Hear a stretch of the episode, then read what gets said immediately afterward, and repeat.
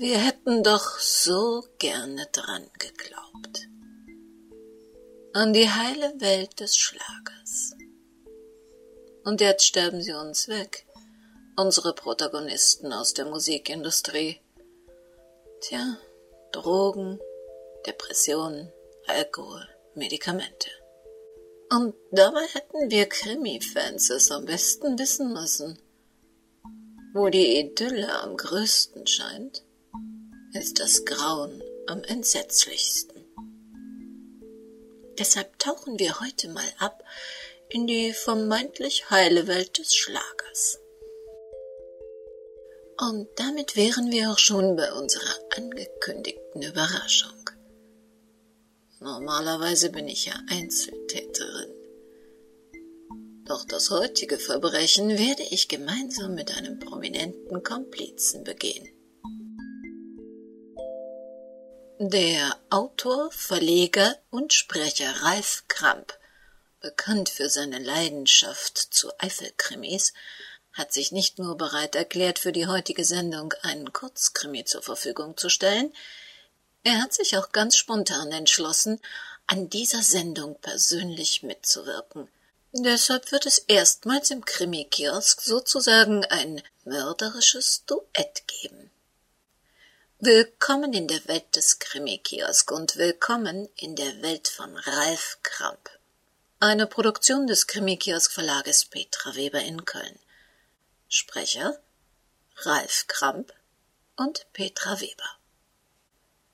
Sie hören den Kurzkrimi Es wird ein Zug nach Geroldstein von Ralf Kramp.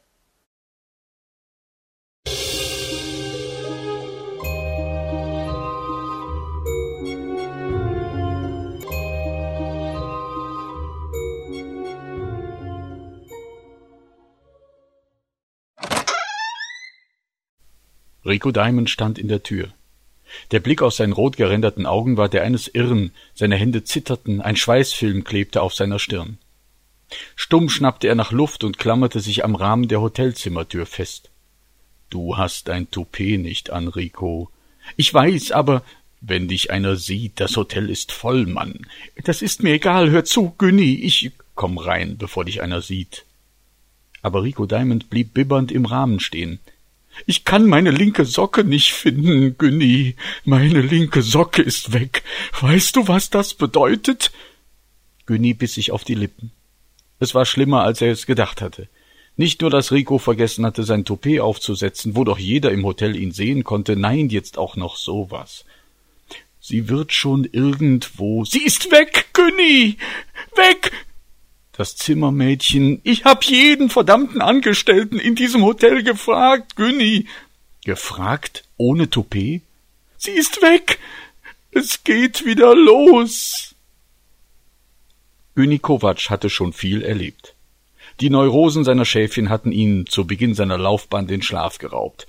Es hatte ihn geängstigt, wenn die eine nur Mondwasser trank, wenn der andere ohne vier Kilo Büffelmozzarella in der Garderobe nicht auftrat, oder wenn wieder ein anderer nur auf einer Matratze schlief, die mit Allgäuer Weidenheu aus dem letzten August gefüllt war.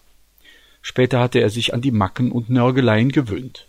Sie waren nur Menschen, und er hatte sie irgendwann alle in den Griff gekriegt. Für die meisten dieser Künstler war er mit seinen 65 Jahren eine Art Vaterfigur. Einer, der gerade bog, was schief geraten war, einer, der sie ernst nahm, sie behütete und ihnen die Wünsche von den Augen ablas. Rico Diamond war ein spezieller Fall. Eigentlich hieß er Franz Knettenbrech. Mit einem Namen wie diesem hätte er es natürlich niemals geschafft, aber Franz oder Rico hatte Gold in der Kehle. Vor dreißig Jahren hatte Günni ihn auf einem Schützenfest am Niederrhein entdeckt. Da hatte er selbst getextete Liedchen getrellert. Ein fünfundzwanzigjähriger Schlosserlehrling mit pechschwarzem Haar. Nun, Rico oder Franz war jetzt keine fünfundzwanzig mehr und hatte auch kein pechschwarzes Haar mehr. Aber dafür war er im deutschen Sprachraum ebenso bekannt wie Heino oder Karel Gott. Er hatte auf jeder Bühne Deutschlands gestanden, war in jeder Fernsehshow aufgetreten, hatte Gastspiele auf Mallorca, in Italien und in den Staaten gegeben, bis diese Sache vor drei Jahren passiert war. Zuerst hat es ganz harmlos begonnen. Ein weiblicher Fan hatte Rico immer wieder Briefe geschrieben, eigentlich nichts Außergewöhnliches. Walburga Miesler hatte all seine Konzerte besucht. Sie musste Unsummen ausgegeben haben, um immer in der ersten Reihe zu sitzen, wo auch immer er auftrat. Dann war sie immer häufiger in den Hotels aufgetaucht, in denen er logierte. Einmal in Frankfurt, da hatte sie sogar das Nachbarzimmer gebucht und hatte ihm während seines dreitägigen Aufenthalts immer wieder aufgelauert. Da hatte es angefangen, kritisch zu werden. Sie hatte offenbar das Zimmermädchen bestochen, um in seine Suite eindringen und persönliche Dinge an sich nehmen zu können. Aber das war erst der Anfang gewesen.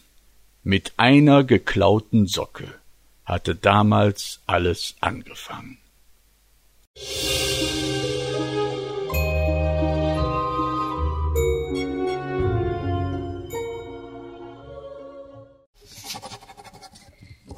Liebes Tagebuch. Rico ist mein. Mein, mein, mein. Jeden Abend knie ich vor dem Altar, liebkose seine Socke, trinke aus dem Glas, aus dem auch er trank, und lasse meinen nackten Körper unter dem Kitzeln der Zahnseide, die ich im Abfalleimer gefunden habe, erschauern. Rico. Du bist bei mir. Rico. Wann werden wir für immer vereint sein?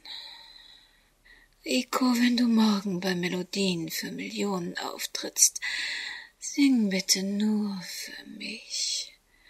Unsere Liebe ist wie ein schlummernder Vulkan. Ich werde bei dir sein. Immer.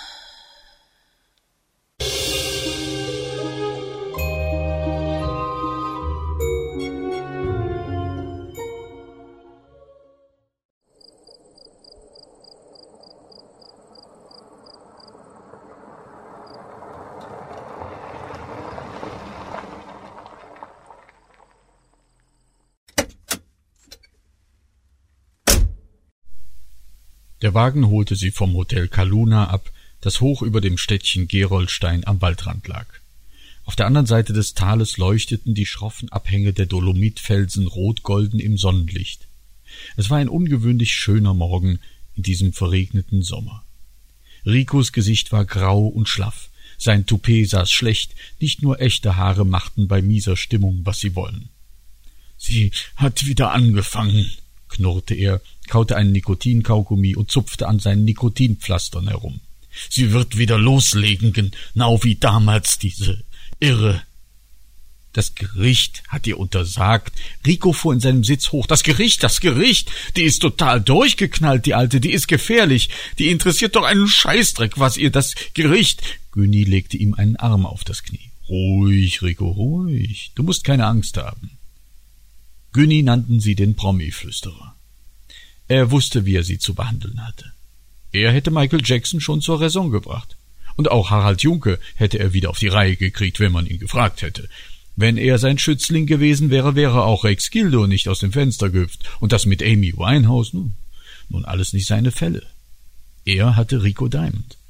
Eins von seinen Schäfchen, das besondere Aufmerksamkeit brauchte. Nach dieser Geschichte mit der Stalkerin hatte Rico vierzehn Monate in einer Klinik verbracht. Ganz still und heimlich und von der Öffentlichkeit völlig unbemerkt. Es hatte Günni viel Mühe gekostet, alles unter der Decke zu halten. Rico Diamond in der Klapse, na, das wären ja schöne Schlagzeilen gewesen. Wohin fahren wir? Ricos unsteter Blick war auf die vorbeifliegenden Häuser des Städtchens gerichtet. Zu einem Lokschuppen, dein Auftritt heute Abend. In einem Lokschuppen? Es klang matt und teilnahmslos. Super Location, ganz tolles Ambiente, da sind schon alle aufgetreten. Klaus Lage, Gildo Horn, Götz Alsmann. Wie viel? 2000 Stehplätze in der großen Halle. 2000? Rico Diamonds Schnaufen klang verächtlich. In der Halle Münsterland hatte ich 26.000. Ähm, du bist nicht in der großen Halle, du bist in der Loft Lounge im ehemaligen Magazin. Und da? 150 Sitzplätze. Ausverkauft? Noch nicht ganz. Äh, 72 bis jetzt. Aber an der Abendkasse, da. Rico Diamond verfiel in düsteres Brüten. Auf einer Brücke überquerten sie die Schienenstränge der Bahnstrecke Köln-Trier. Schlechte Stimmung. Güni Kovac dachte an die großen Erfolge zurück. Grugerhalle, Europahalle. Beim Grand Prix-Sieg mit Eine grüne Insel aus Liebe war ganz Deutschland im Rico Diamond Fieber gewesen. Er war insgesamt 17 Mal bei Wetten das gewesen und stand als Wachspuppe bei Madame Tussauds in Berlin. Rico Diamond war einer von den ganz Großen gewesen.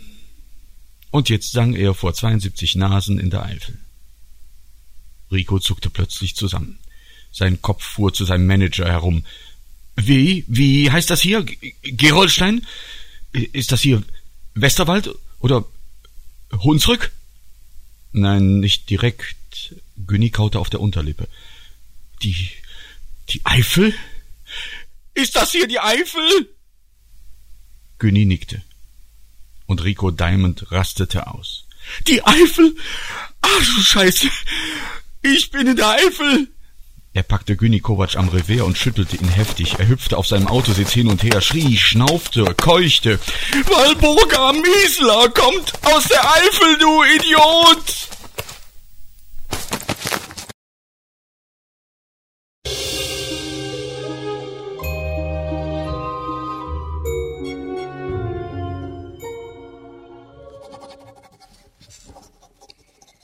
Liebes Tagebuch.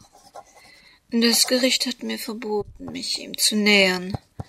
Ich weiß. Aber ein Gericht weiß auch nicht, wie viel uns verbindet.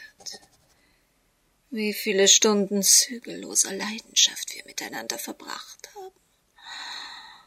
Auch wenn wir viele hundert Kilometer getrennt waren. Rico und ich, wir sind eins. Er hat für mich, der Mond träumt für uns, geschrieben. Das fühle ich. Und jetzt kommt er zu mir. Er kommt in die Eifel. Ein paar Jahre blühte meine Leidenschaft im Verborgenen. Aber jetzt werde ich ihn wiedersehen. Ein Gericht von dieser Welt kann uns eben nicht trennen.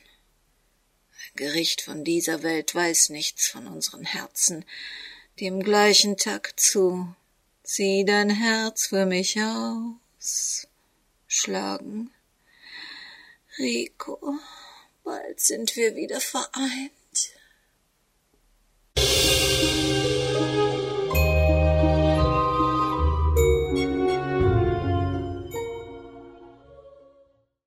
Es dauerte eine geschlagene Viertelstunde, bis Günni und der Fahrer ihn von dem Brückengeländer lösen konnten. Der Wagen stand quer auf beiden Fahrbahnen. Der Stau reichte auf der einen Seite bis Pelm und in der Gegenrichtung bis zum Industriegebiet. Und du versprichst mir, dass sie nicht kommt? bibberte Rico Diamond, während sie ihn ins Auto zurückschoben. Es ist ihr gerichtlich verboten worden. Sie hat vier Jahre stillgehalten und das wird sich jetzt nicht ändern, sagte Günni beschwichtigend. Wahrscheinlich ist sie jetzt Roland Kaiser Fan oder sowas Krankes. Aber sie wohnt in Büscheich, das ist doch in der Eifel, oder? Die haben damals geschrieben, sie käme aus der Eifel. Kann sein, kann sein. Aber das heißt nichts. Du bist stark, Rico. Und dir droht keine Gefahr, weil sie nicht da sein wird. Rico zitterte den ganzen Weg bis zum Lokschuppen. Trotz des strahlenden Sonnenscheins machte er den Eindruck, als habe ihn heftiger Schüttelfrost überfallen. Ich würd gern eine rauchen, flüsterte er, als der Wagen anhielt. Unsinn, Junge, das hast du doch hinter dir. Denk an deine Fans. Guck, da vorne sind schon welche. Günni zupfte noch ein paar Härchen des Toupets zurecht und schubste ihn aus dem Wagen. Drei junge Leute kamen kichernd auf Rico zu, der die Brust straffte und versuchte, souverän zu wirken. Fans. Gut. Günni Kovac nickte, wie um sich selbst zu bestätigen. Fans taten ihm gut. Junge Fans erst recht.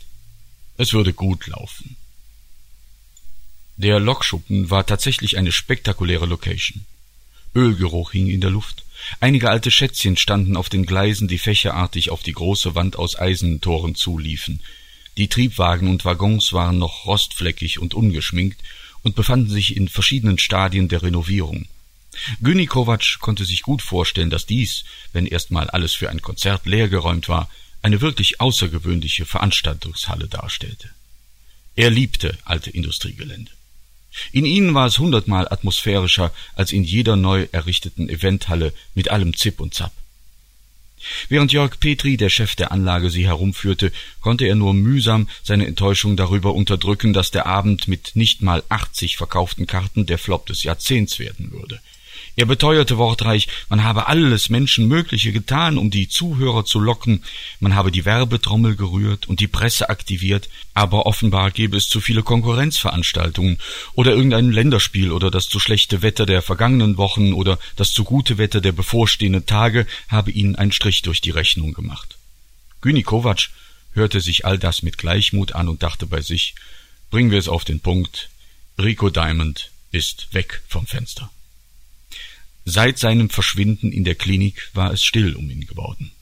Nachdem er über ein Jahr von der Bildfläche verschwunden war, hatten die Engagements rapide nachgelassen, und das Schlimmste war, dass auch all seine CDs mittlerweile wie Blei in den Regalen lagen. Ein Millionenkapital lag brach, was diese Frau ihm damals angetan hatte. Sie hatte ihn entführt, Zwei Tage war er im Partykeller ihrer im Urlaub befindlichen Freundin in Stuttgart eingesperrt und gefesselt gewesen, ohne dass ihn jemand ernsthaft vermisst hatte. Selbst Günni hatte damals gedacht, es habe sich wieder mal um eine von Ricos kleinen Eskapaden gehandelt. Walburga Miesler hatte ihm 48 Stunden einen Rico Diamond Schlager nach dem anderen vorgespielt und ihm dazu etwas vorgetanzt. Von A wie am Abend schmecke ich deine Tränen, bis Z wie zwei verliebte Zypressen. Sie hatte ihm seine Leibspeise eingetrichtert. Sechs Mahlzeiten lang Schrimpscocktail. Seither kotzte Rico ohne Vorwarnung los, wenn er nur das Wort Schrimps hörte oder las. Schließlich kam man ihr auf die Spur, weil sie dabei beobachtet worden war, wie sie an der Hotelbar heimlich K.O.-Tropfen in seinen Cocktail gemischt hatte. Als Rico Diamond gefunden wurde, war er ein gebrochener Mann.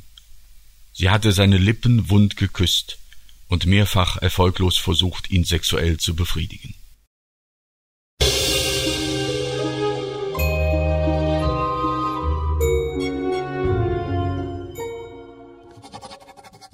Liebes Tagebuch. Ich weiß nicht so recht, was ich anziehen soll. Das eng anliegende gelbe Kleid oder das gestreifte Kostüm. Er soll ahnen, dass ich dieselbe Unterwäsche trage wie vor vier Jahren, als ich für ihn getanzt habe. Ich werde nicht in der ersten Reihe sitzen, das würde ihn nur nervös machen. Er muss sich auf seine Kunst konzentrieren. Er muss sein Publikum glücklich machen. Ich bin es ja schon. Allein schon, weil ich ihn wiedersehen werde? Ob er sich an die heißen Küsse erinnert? Rico, Rico, ich höre dein Herz schon schlagen.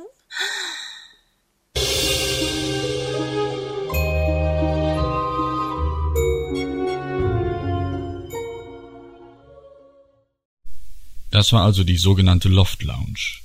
Picobello, aber für einen Showstar von Ricos Kragenweite eine Hundehütte. Günni Kovac seufzte. Da oben finden Sie die Bühnengarderobe. Jörg Petris Finger wies in den ersten Stock. Sie hatten nichts Besonderes für Herrn Diamond geordert und da haben wir nach eigenem Gusto ein kleines Buffet zusammengestellt. Hoffentlich keine Schrimps, dachte Günni Kovac grimmig.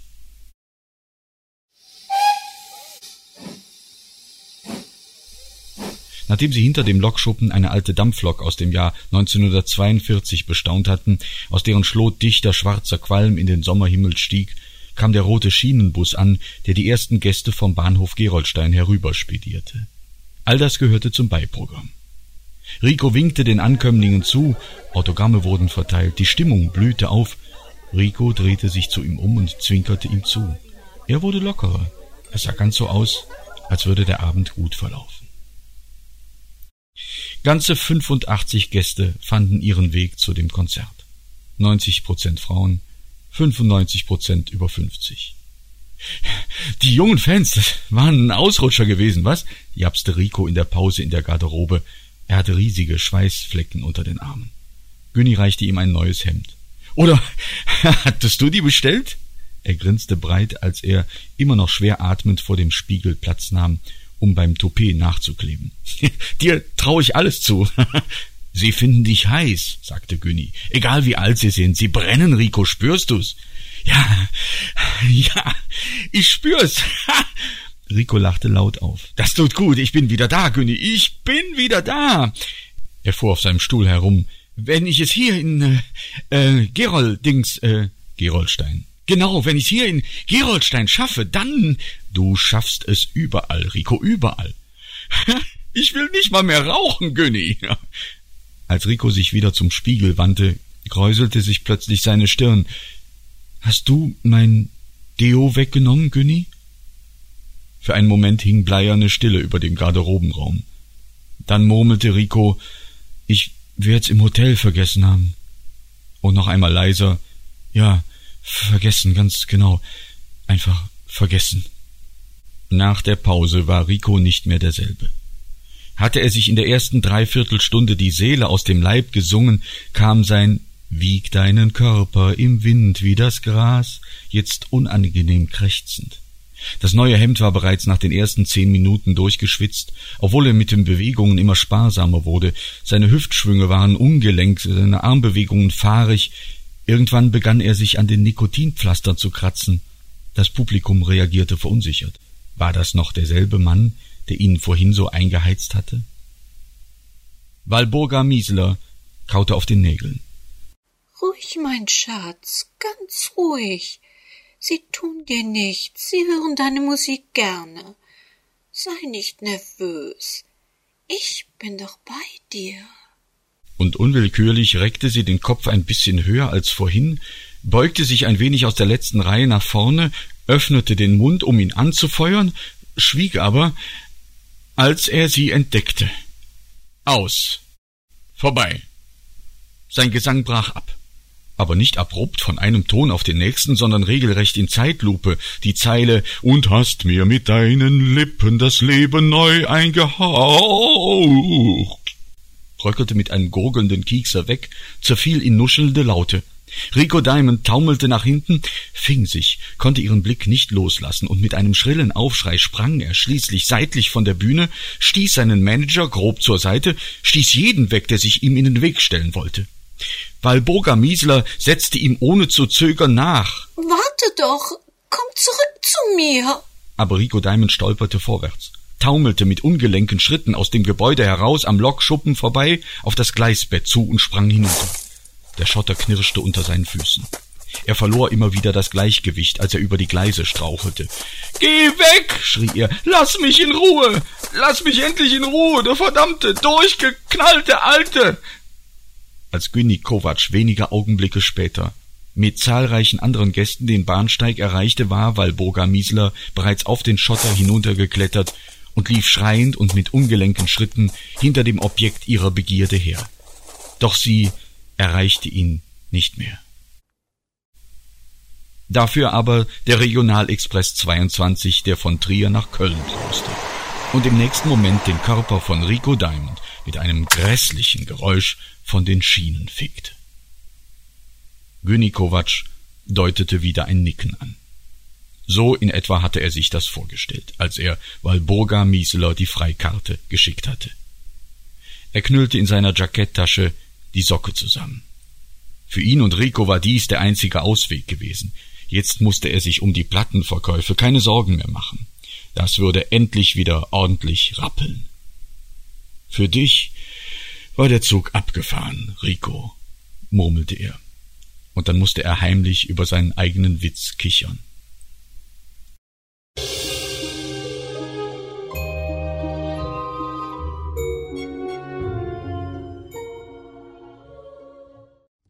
Liebes Tagebuch.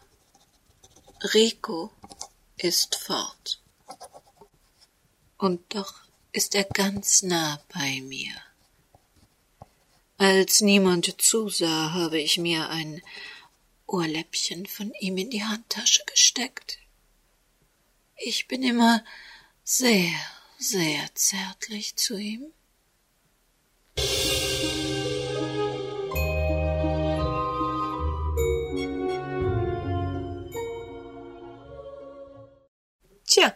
Wer hätte gedacht, dass ich mal gemeinsam mit Ralf Kramp in kriminelle Aktivitäten verwickelt würde. Wir bedanken uns ganz herzlich beim Autor und Verleger, der uns diese Kurzgeschichte Es fährt ein Zug nach Geroldstein zur Verfügung gestellt hat und selbst an diesem Podcast mitgewirkt hat. Wer sich für die kriminellen Aktivitäten der Eifel interessiert und diese Geschichte gemeinsam mit vielen anderen spannenden Kurzkrimis gerne nachlesen möchte, der findet sie in dem Taschenbuch Tatort Eifel 3, herausgegeben von Ralf Kramp im KBV Verlag. Wir hören uns wieder am ersten Donnerstag im April. Bis dahin stehen Ihnen nach wie vor alle Henrietta Pazzo Krimis und unsere Kurzgeschichten als Download zur Verfügung. Das Impressum zu dieser Sendung des Krimi-Kiosk Verlages Petra Weber finden Sie unter www.krimikiosk.de. Die Musik zur heutigen Sendung stammte von Dynamedion über Soundsnap. Wir freuen uns, wenn Sie mal bei uns vorbeischauen auf Facebook oder wenn Sie uns über Twitter folgen und möglicherweise finden Sie ja auch in unserem neuen Krimi-Shop das eine oder andere, das Ihnen gefällt. Bis zu unserem nächsten Mal. Bitte passen Sie gut auf sich auf. Sie wissen, das Leben, das Leben kann sehr kurz sein.